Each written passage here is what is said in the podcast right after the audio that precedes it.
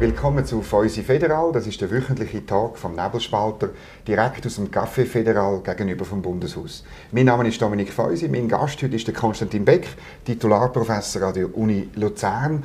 Und er hat ein spannendes und, und interessantes Buch geschrieben über die Corona-Pandemie. Er hat das untersucht und ich wollte mit ihm auch über das Thema reden, ein bisschen Bilanz ziehen nach 15, 16 Monaten von äh, dem Virus in der Schweiz und darüber diskutieren, was für Schlussfolgerungen man kann ziehen kann. Wir nehmen aber auch heute ein Glas Weisswein. Ich habe einen organisiert aus dem Südtirol, ein bisschen äh, fröhlicher, ein bisschen Aperowein, nicht ganz so schwer nicht, und ähm, damit er ein bisschen zum Sommer passt.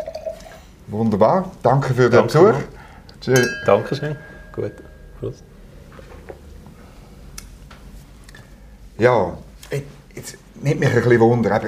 Sie haben wirklich ziemlich von Anfang an Zahlen untersucht, äh, Zahlen zusammengetragen, analysiert. Und ich will mit Ihnen herausfinden, wie gefährlich ist das Virus und was, was ist jetzt in dem, in dem Jahr passiert? Was, was kann man so ein nach, nach 16 Monaten sagen? Wie gefährlich ist das Virus für wer? Ja, Sie sagen zum Schluss für wer. Das kommt darauf an, wen man anschaut. Ich glaube, ab 85 ist es äh, lebensgefährlich für, für eine Gruppe von Leuten. Ähm, wobei es auch dort noch schwierig auseinanderzuhalten ist. Das Leben ist ab 85, ab 80 sowieso lebensgefährlich äh, für die meisten. Ähm, aber es ist einfach eine, eine neue Todesursache, die auftaucht ist. Ähm, aber wenn man dann weiter runtergeht bei den mhm. Dann wird es also winzig klein. Ich meine, bei, bei Kindern zwischen 10 und 19 ist gar nicht nachweisbar, dass irgendeines gestorben wäre. Also die weiß man gar nicht, wie gefährlich mhm. das ist. Ähm, und bei den noch kleineren Kindern zwischen 0 und 9 hat es zwei Fälle in der Statistik. Vom einen weiß ich jetzt genau, dass es äh, schwere Hirnhautentzündung hatte und das überlebt man meistens nicht. Mhm. Ähm, was dann Corona noch bewirkt hätte, das ist völlig offen. Und trotzdem lädt man so Zeug in der Statistik. Und das ist genau der, das ist für mich der Anlass gewesen, das Buch zu schreiben, mhm. dass man so offensichtliche Sachen, die jetzt nichts mit Corona zu tun haben, in einer Corona-Statistik drin lässt, wo Tausende von Eltern verschreckt, oder? Es hat dann eben Todesfälle bei den Kindern. Das ist mhm. entscheidend, ob es null ist oder, oder eins oder zwei. Beim zweiten Kind, das habe ich selber nicht recherchiert, ist mir gesagt worden, dass irgendwie etwas anderes hatte. Also ist anzunehmen, dass überhaupt kein Kind an Corona gestorben ist in der mhm. Schweiz. Ähm, und trotzdem lässt man das aufrecht. Und so ist mir, ist mir vieles aufgefallen. Eben, ich habe, wo der Lockdown losgegangen ist, hatte mir viel Zeit gehabt und ich habe einfach mhm.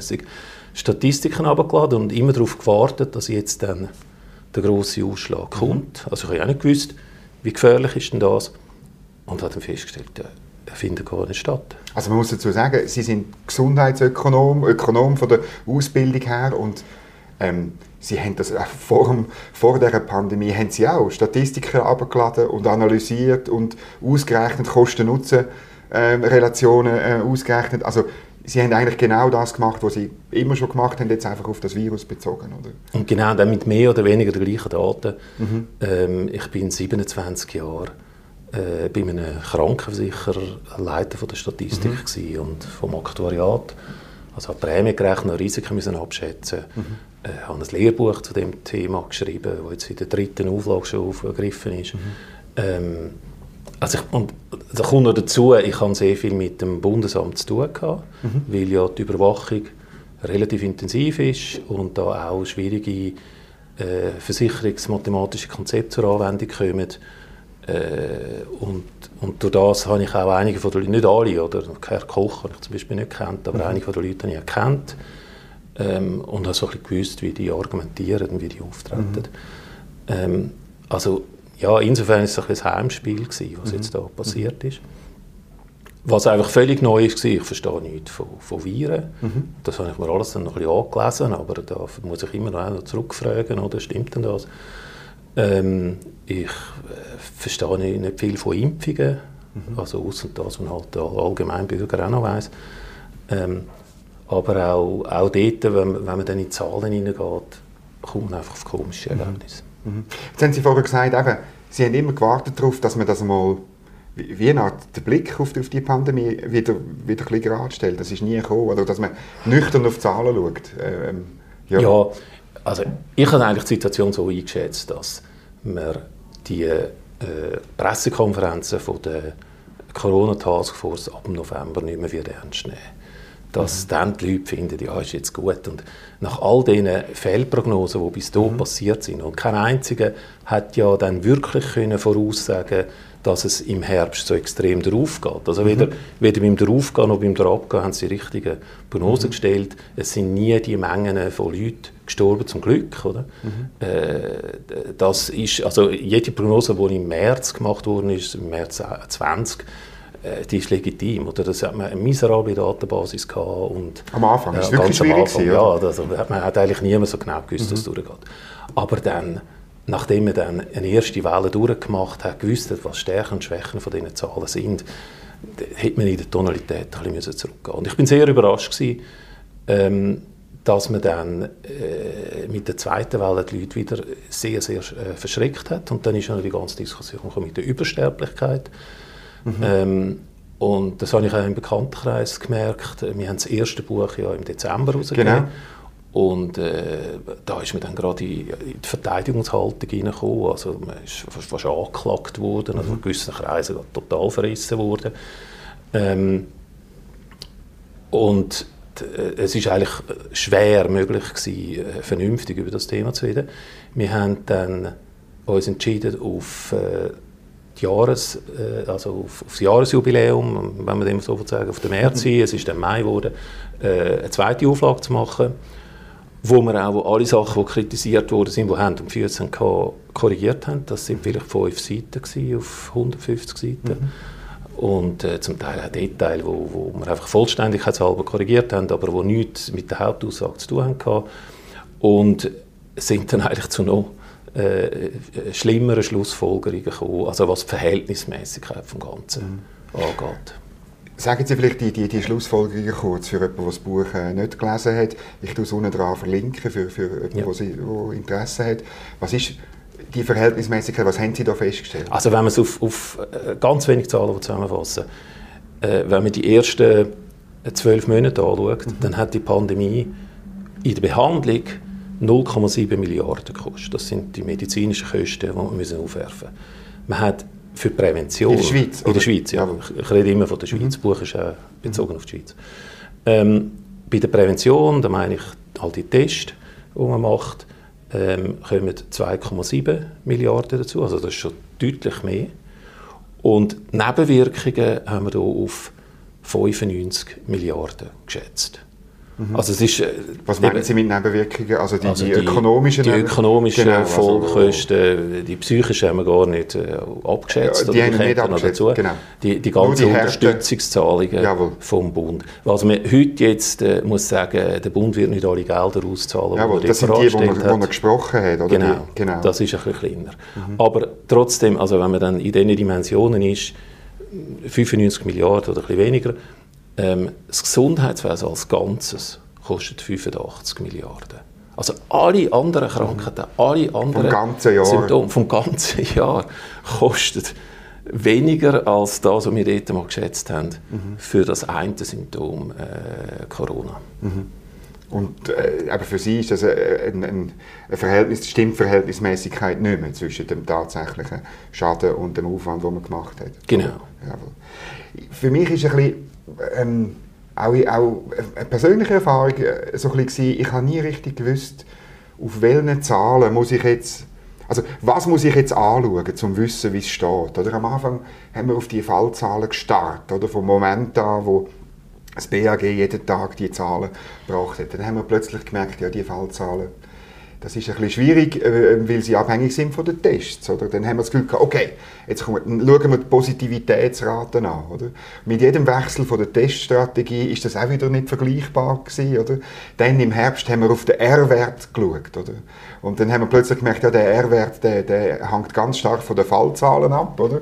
Also, und, und von x anderen Annahmen. Ich, ich bin zu wenig Statistiker, aber ich habe es mal angeschaut und einfach gesehen, wie viel Annahmen dort reinfließen und dann ist ja die Geschichte an Weihnachten, glaube ich, vom Tagesanzeiger, dass man da immer wieder nach oben müssen korrigieren je, je länger man, man äh, ähm, je mehr Daten man hatte.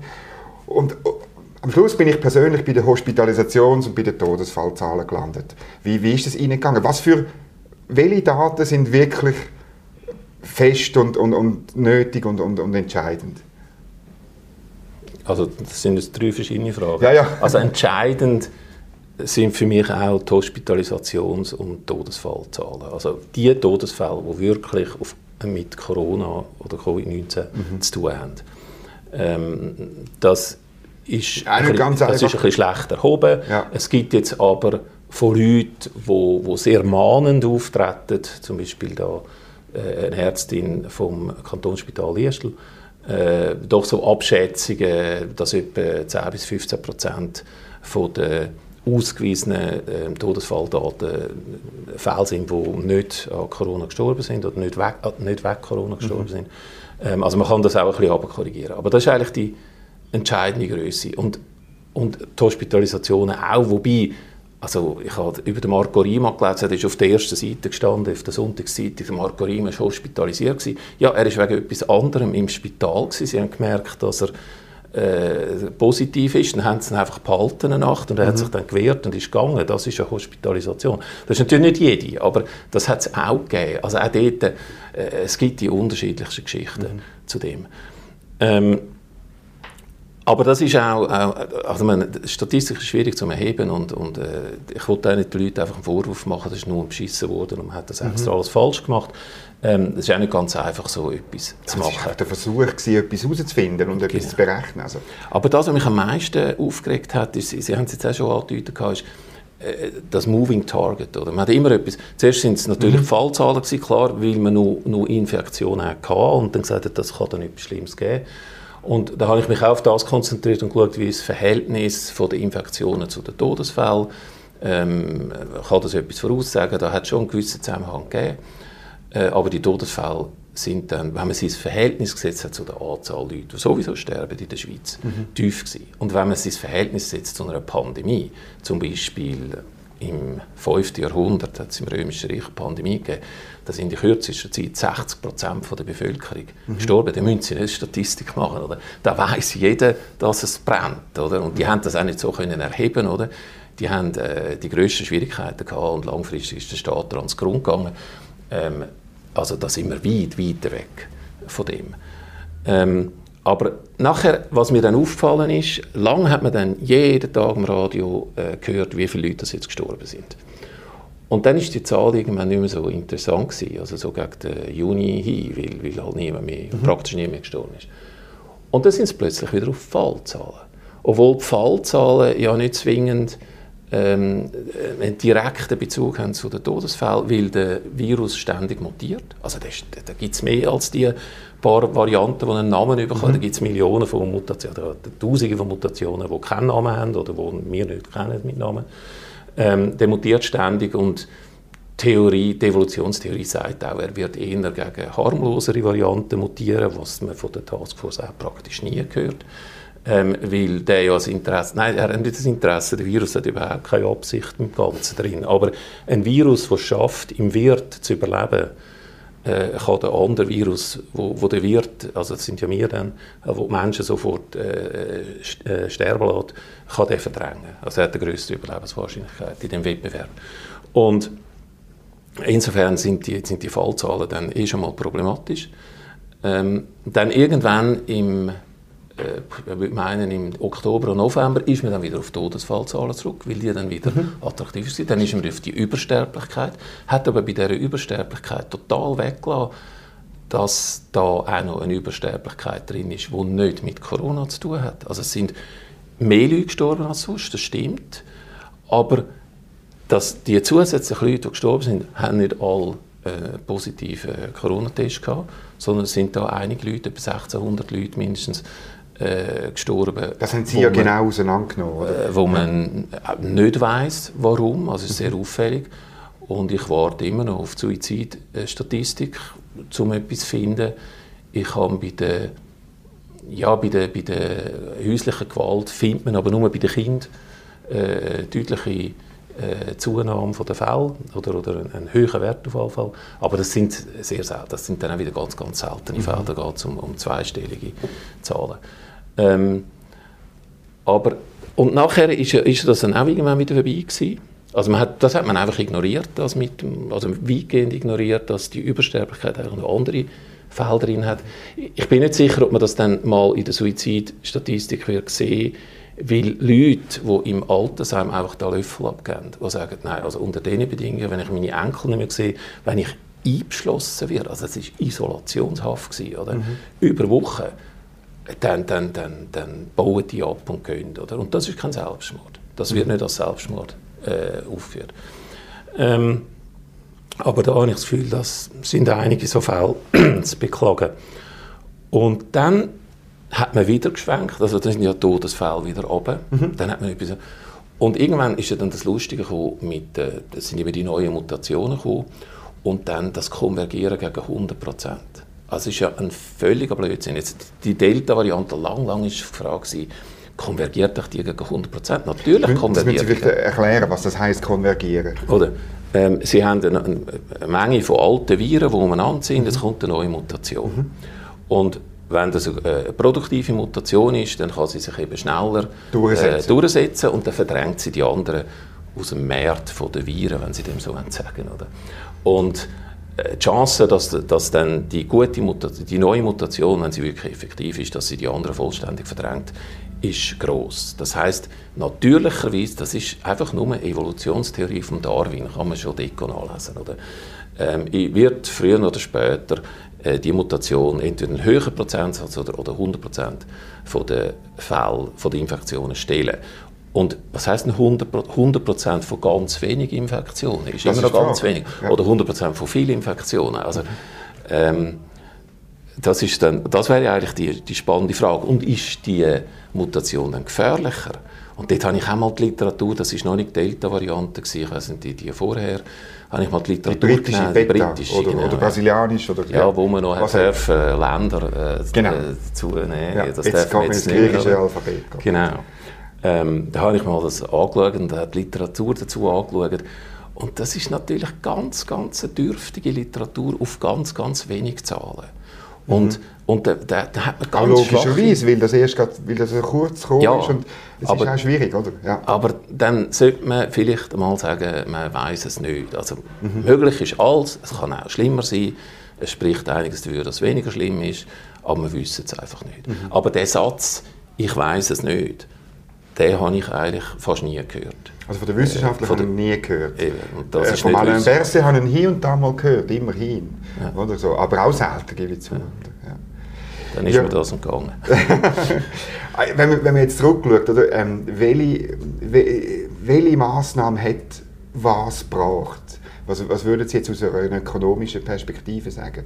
Also, äh, was hat der Lockdown gebracht? Was haben, kann, kann man eine Aussage machen oder, zu dem?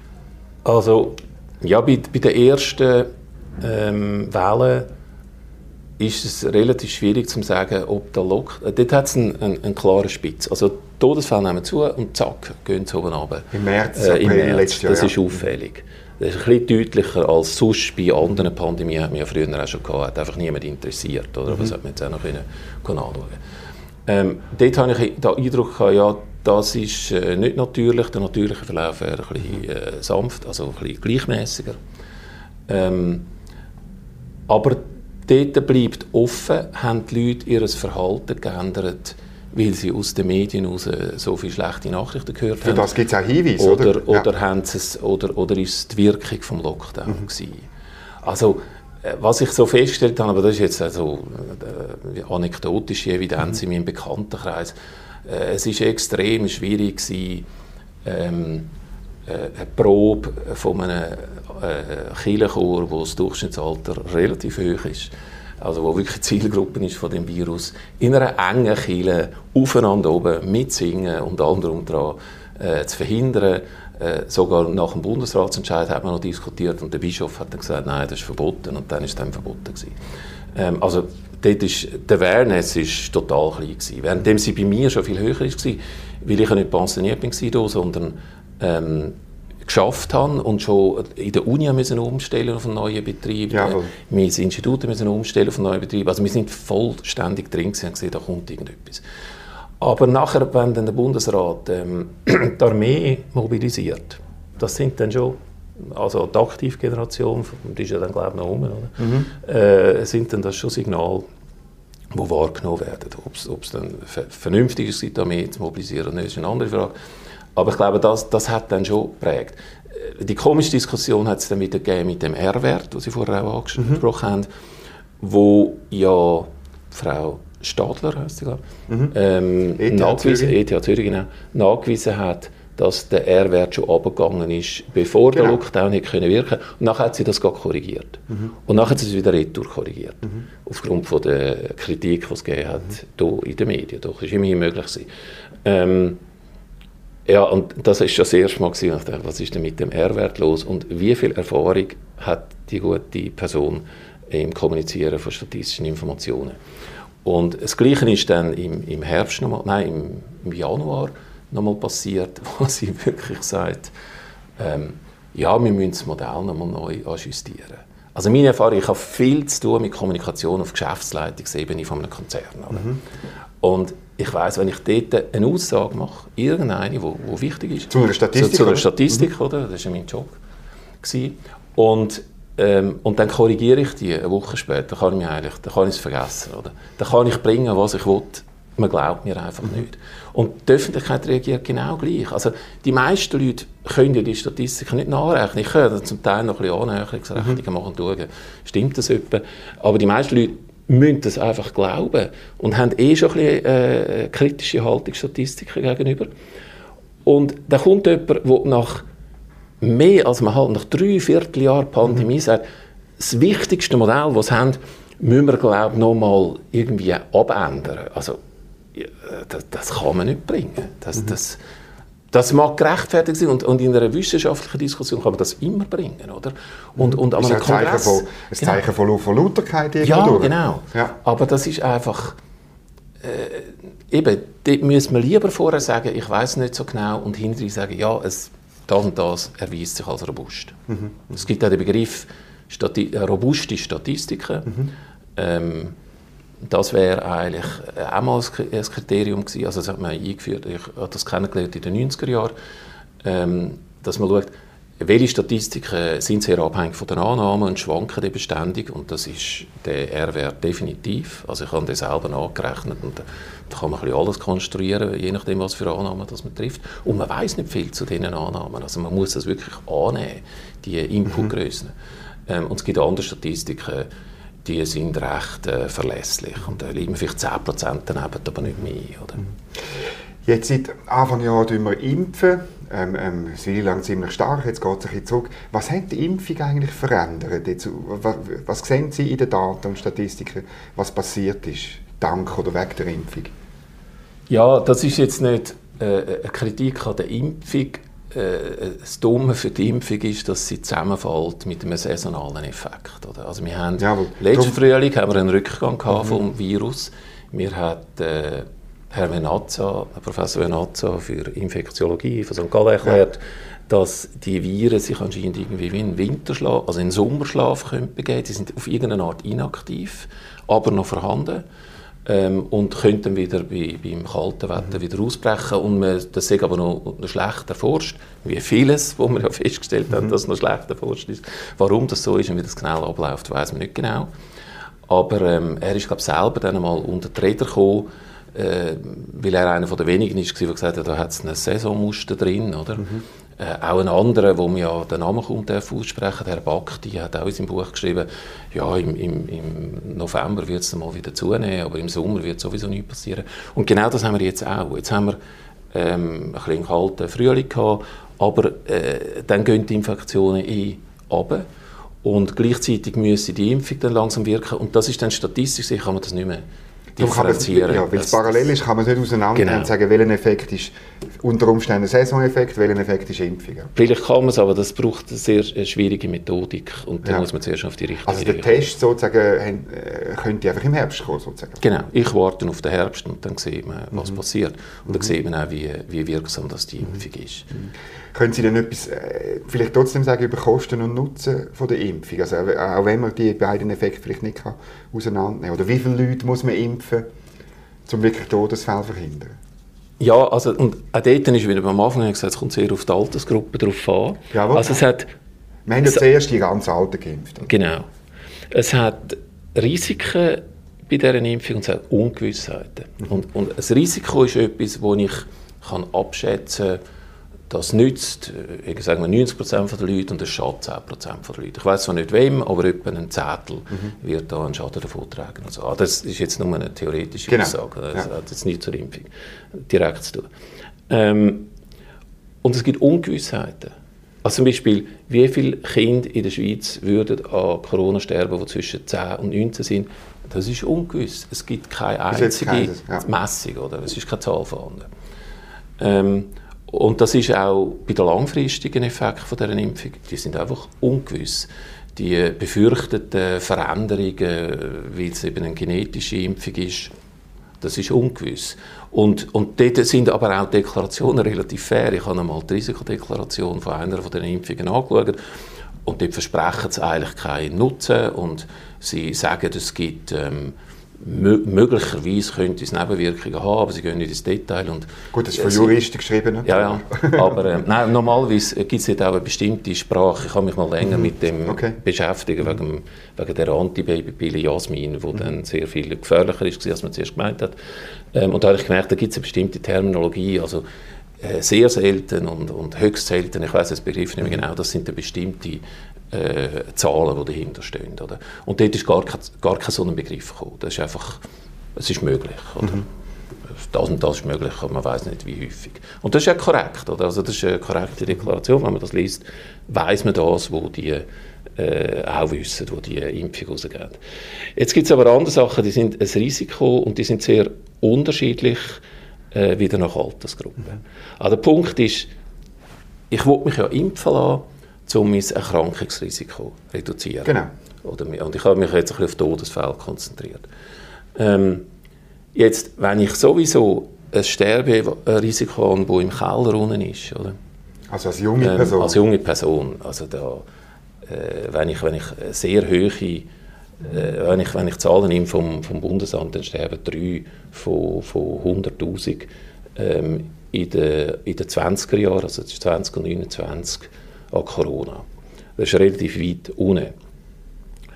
Und ähm, jetzt impfe ich mich, dann, dann hat das natürlich sowieso schon mal einen relativ kleinen Effekt, äh, weil das Ausgangsrisiko schon mal tief ist. Mhm.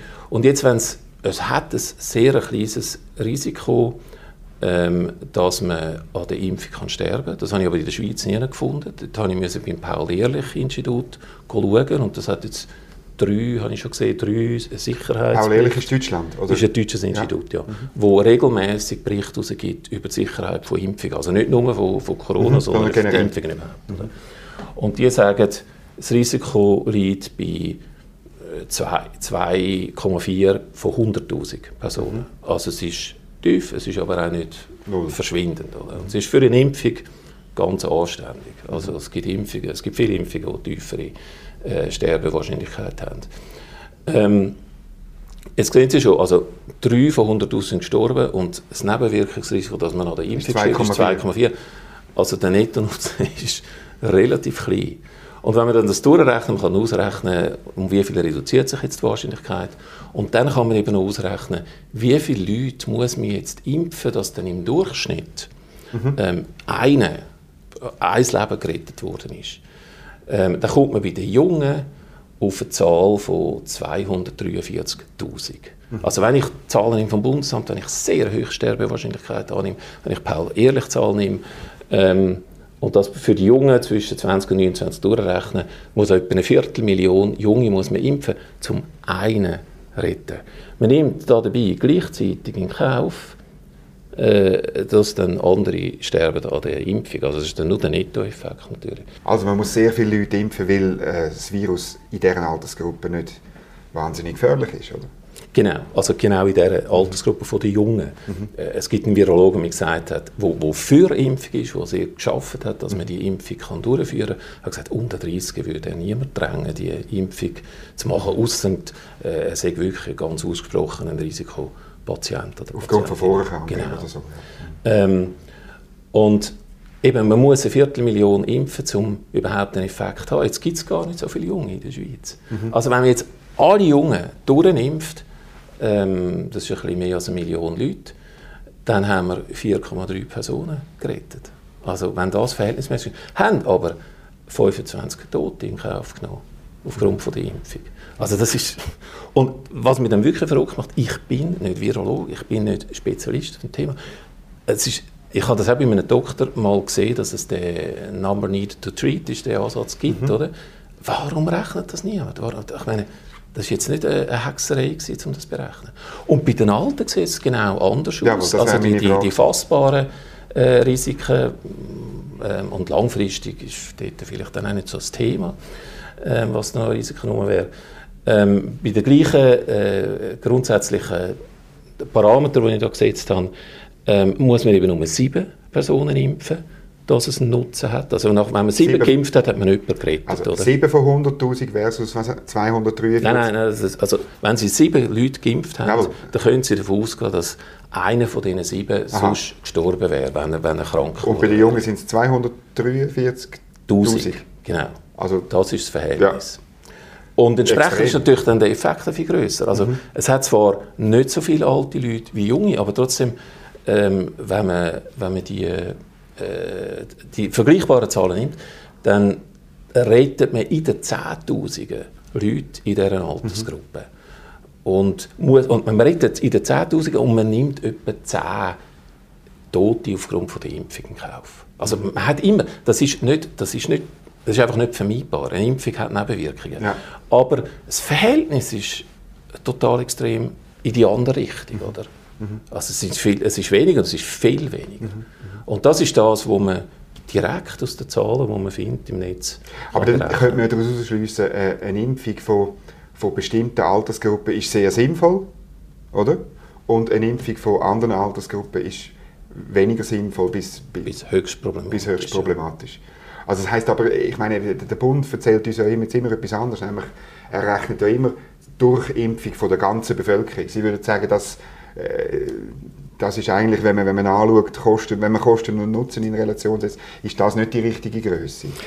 Ja, Prozent also, der Gesamtbevölkerung. Man kann die Zahl äh, kritisieren, weil da schaue ich jetzt nur an, was nützt den Jungen innerhalb ja. der Jungen. Ja.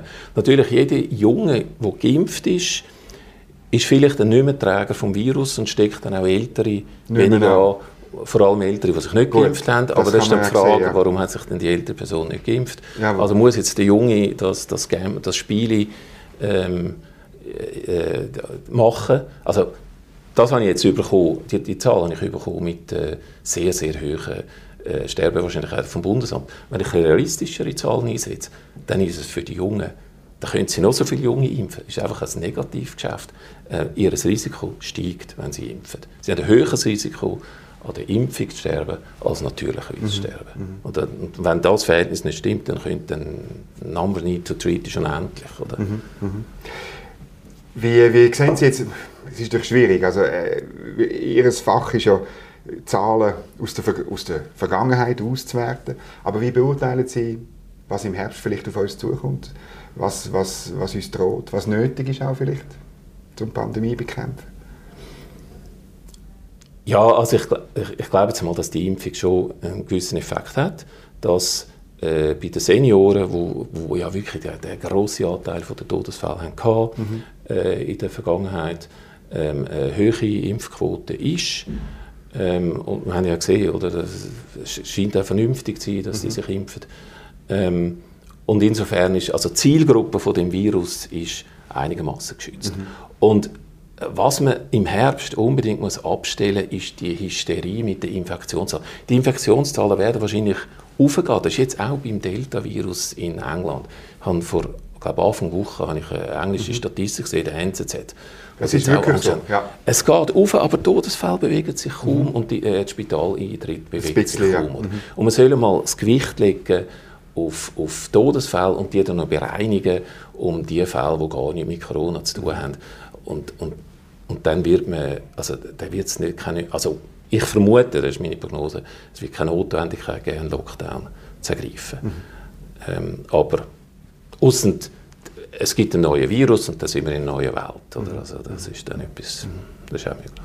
Konstantin Beck, merci vielmals für den Besuch und für die Analyse und ähm, noch hoffen wir, dass die Pandemie an uns vorbeigeht weiterhin. zum Wohl. Genau, zum Wohl.